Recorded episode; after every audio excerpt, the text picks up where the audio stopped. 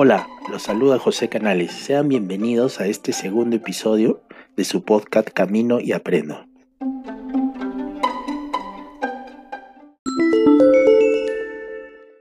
El día de hoy tenemos un invitado muy especial, el conferencista y escribidor Eduardo Herrera Velarde, autor del libro El cerebro corrupto, la ley detrás de la ley.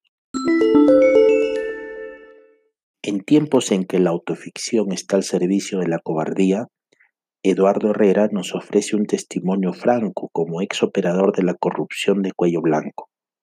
En la historia confesional de un abogado limeño que no defiende culpables o inocentes, sino clientes, quien navega entre los intersticios que tejen fiscales y policías integrantes de un sistema de justicia paralelo, donde la coima está institucionalizada y aceptada. Pero también es la historia de un converso, que aprendió a detectar el miedo humano y disfrutó la corrupción como un vicio. Yo lo sentaría al lado de comisionados de alto nivel si realmente quisiéramos reformar el Poder Judicial. Luego de leer El cerebro corrupto, usted no sabrá si contratar al mejor abogado o al más hijo de puta. Estas son las contundentes palabras de un politólogo, Carlos Meléndez, quien ha escrito en la contratapa del libro El cerebro corrupto. Bien, ahora escuchemos a Eduardo explicándonos de qué trata el libro y cómo se puede relacionar con el emprendimiento. Hola, mi nombre es Eduardo Herrera Velarde y soy autor del libro El cerebro corrupto. Eh, el libro trata sobre cómo funciona el mundo de la corrupción por dentro eh, y no solamente constreñido al ámbito judicial, sino también a otros ámbitos de la realidad humana, eh, que muy fácilmente se pueden ampliar a Latinoamérica o a cualquier parte del mundo. Además de eso, el libro relata un proceso de conversión que personalmente atravesé después de ser abogado litigante, abogado de juicios por casi 20 años. Y eso implicó todo un desafío que en buena cuenta se puede muy claramente identificar con lo que es el emprendimiento. Eh, cómo cambiar uno de giro cuando eh, simplemente le aburre o le cansa algo que está haciendo y cómo descubrir eso nuevo eh, a una edad cualquiera de la vida. Mi experiencia eh, está básicamente caracterizada en que yo lo hice a una edad madura, es decir, usualmente las personas hacen este diseño de proyecto de vida cuando empiezan, cuando son jóvenes, y digamos ahí cada quien sigue su orientación, básicamente entendida en lo que te hace generar o ganar dinero. Yo creo que ese fue parte del primer gran error, o el parte del gran error de muchas personas que el propósito de ganar dinero no puede estar encima sobre tu propósito personal. Cuando eso sucede, tu objetivo, tu propósito es ganar dinero. Entonces eso no, no es correcto del todo y al final termina desviándose, ocasionando frustraciones o malas prácticas. Bueno, yo, yo quería responder algunas preguntas sobre, sobre esto, sobre, esta, sobre este proceso en mi caso y, y cómo puede ser útil para otras personas. Entonces, Em, ¿qué hacer, por ejemplo, para, para reinventarse? Eh, la reinvención es en general un proceso muy complicado o muy eh, complejo, no más que complicado. Es, un, es una forma de volver a nacer, de volver a crearse. Por eso se habla de reinventarse. Usualmente nosotros tenemos una, una, una condición, yo era abogado, un rol, como abogado. Eh, y, eso eh, me determinaba seguir ciertos patrones, hacer ciertas cosas, vestir de una forma determinada, desempeñarme y hablar de una forma eh, X. Y, bueno, cuando me vino el momento en que yo me aburrí de ser abogado y me hartó el mundo de la corrupción, me di cuenta de que no sabía qué hacer. Entonces empecé básicamente de una forma bastante visceral, de una forma bastante em, no razonada y simplemente renuncié a todo. Un poco el libro narra eso, renuncié a todo casi eyectado, salí eyectado del sistema de justicia. Em, y, luego ya, habiendo renunciado a todo, dejé mi estudio, dejé mi práctica, 20 años de profesión, prácticamente tirados al suelo de un día para otro, empecé a pensar qué hacer. Y, digamos, yo creo que en líneas generales sí es posible reinventarse. Em, el asunto es básicamente atreverse a varios fracasos y, que en, sí la palabra fracaso no debe tener una connotación peyorativa, una connotación mala. Usualmente las personas, y yo narro esto en el libro, eh, identificamos una persona que fracasa como un perdedor.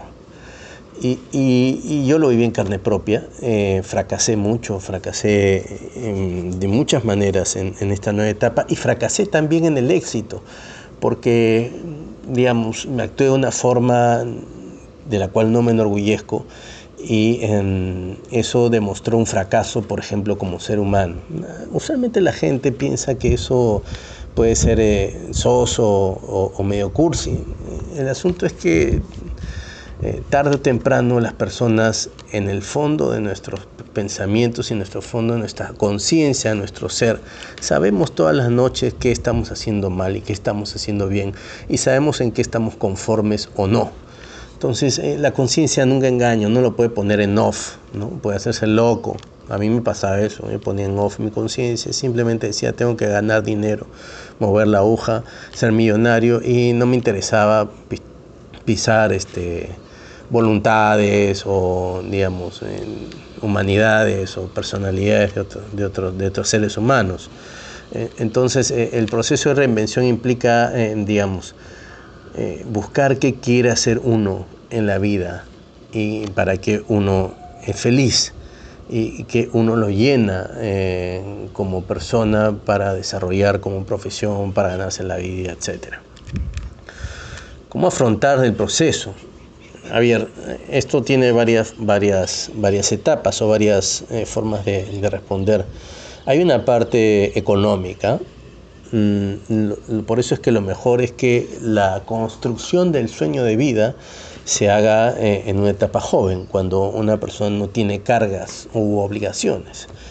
La particularidad en mi caso es que fue, eh, digamos, casi a los 40, con familia encima, con obligaciones normales, y, digamos, eh, eso generó un problema más, hacer la reinvención en plena carrera más allá de los miedos posibles, el libro habla mucho de eso. Afrontar económicamente el proceso no es lo ideal hacerlo a esa edad. Ahora, no es imposible.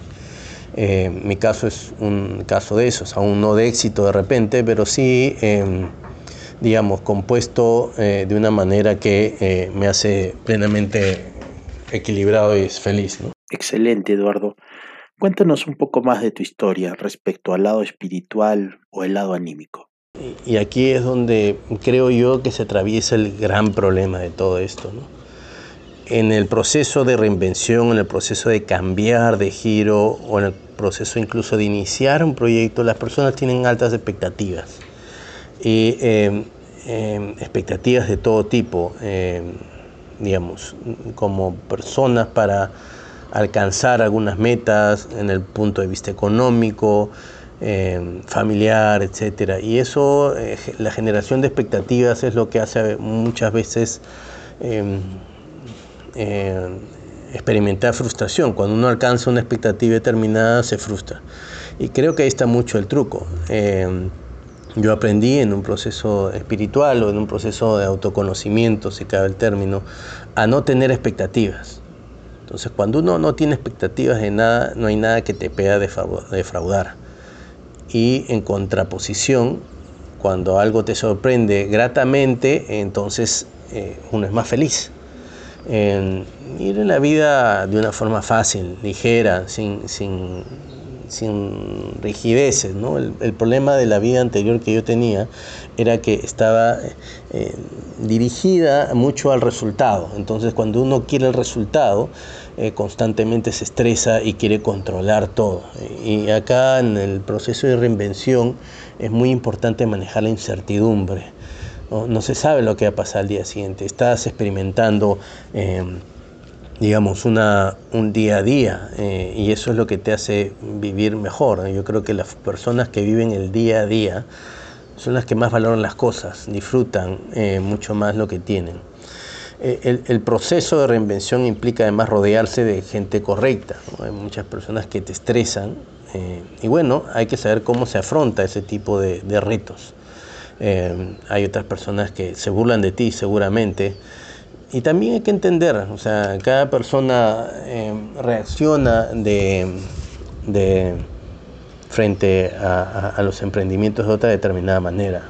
Mucha gente creía que yo estaba loco al dejar una vida, entre comillas, exitosa por, por algo nuevo que nadie sabía.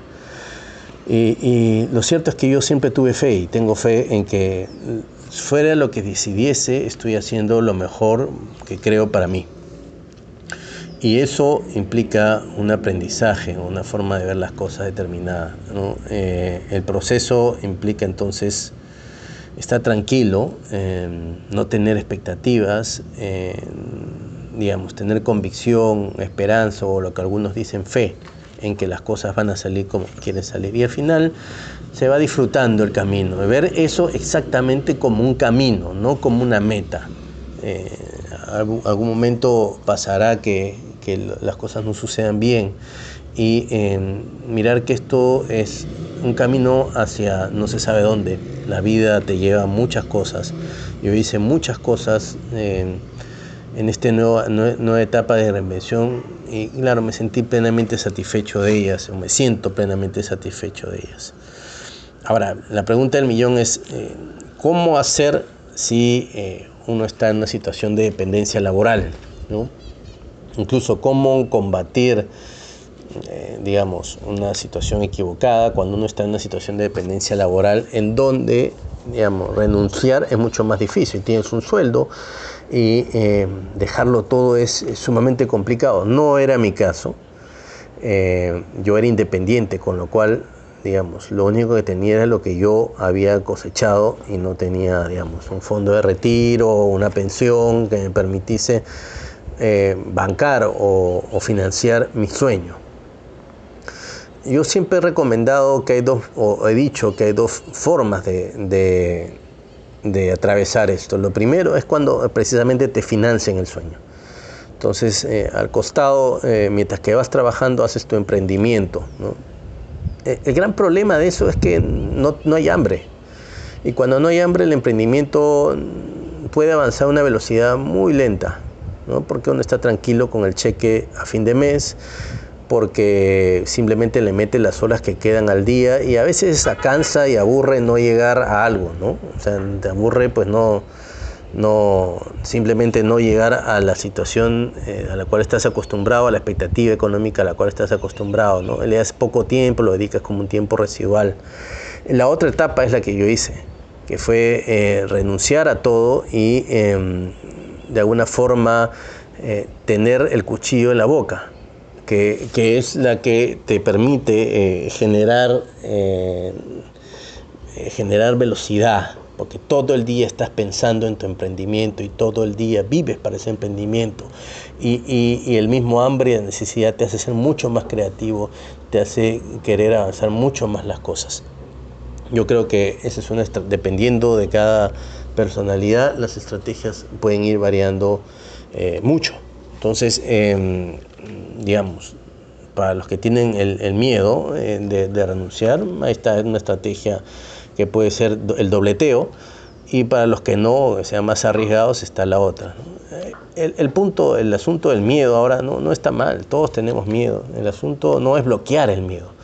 El, tema, creo yo, que el miedo es, em, implica saber que existe, saber que lo está sintiendo y simplemente atreverse con una sonrisa, una buena actitud a decir que para bien o para mal todo va a pasar. Entonces el, manejo del miedo o, de la incertidumbre o de la ansiedad eh, son, son emociones humanas que debemos saber que existen, o sea, no está mal, simplemente pasará. A mí me ayudó mucho, por ejemplo, la meditación eh, a otras personas le ayudará la oración. Hacer deporte es una cosa fundamental porque hace que eh, se liberen, eh, digamos, secreciones positivas y se agote el estrés. Entonces eso, eso digamos, sustenta mucho un proceso de reinvención. Ahora, ¿cómo busco mi propósito? ¿Cómo, busco mi, razón de ser? Yo les cuento la experiencia. Yo, yo era abogado, pero desde chico siempre quise ser escritor, incluso ser conferencista. Eso es a lo que me dedico ahora y a ser escritor. Eh, lo que pasa es que la vida me fue llevando a eh, que un escritor, un conferencista no, no generan dinero. ¿eh? ¿Ven? Ese es el problema inicial. ¿Cómo hacer dinero? ¿Qué hago para ser rico? No, es que me hace feliz. Las personas al final del día, incluso las personas con mayor riqueza, lo que buscan es tranquilidad, paz y felicidad. Y cuando uno es joven no se concentra en eso, porque cree que lo otro es lo que le va a entregar paz, felicidad y tranquilidad. Y elegí ser abogado porque lo otro no me iba a generar renta rápido y fácil. ahora, cuando decido renunciar, que fue a los 38 años, empecé a buscar qué me hacía feliz. Yo lo tenía siempre en la mente, el asunto que encontrarlo a veces o atreverse a decir que eso es lo que quieres, eh, cuando la razón te guía que no, eh, es difícil. Entonces leí, investigué, vi muchas cosas, escuché a muchas personas, pedí muchos consejos, sobre todo a gente mayor, y llegué a la conclusión, esto lo vi en un video incluso, que las cosas que te hacen feliz son aquellas que eh, básicamente eh, sabes hacer bien, te gusta hacer y a la vez haciéndola te hacen feliz. Esa triple condición es la que te genera el propósito, la que te conforma el propósito. ¿En qué eres, qué eres haciendo feliz? ¿Qué haces bien? Y digamos, ¿en qué eres bueno? O, qué te genera felicidad o qué haces bien. Este, e, esa, esa, esa, esa unión es la que, la que te va a indicar qué, es lo que tienes que hacer. O como me preguntó un amigo, ¿qué cosa harías incluso gratis? para ganarte la vida. Porque eso es lo que va a ser de tu vida un disfrute pleno de, las cosas a las cuales te dedicas. Por eso muchas personas dicen que tienen la suerte de que les paguen por hacer su hobby.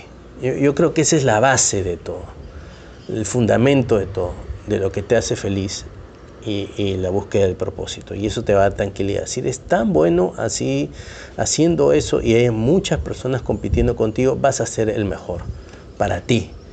Y eso va a llenarte plenamente. Yo creo que ese es el secreto o la forma de conseguir el, el propósito de vida. Gracias. Muchísimas gracias Eduardo por la franqueza y sinceridad de tu historia.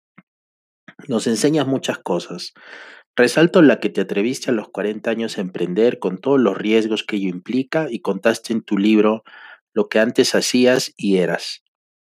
Y cómo es que tuviste la valentía de reinventarte y ahora te tenemos como un gran conferencista y escribidor. Hago la salvedad que Eduardo me pidió que no lo presente como escritor, sino como escribidor.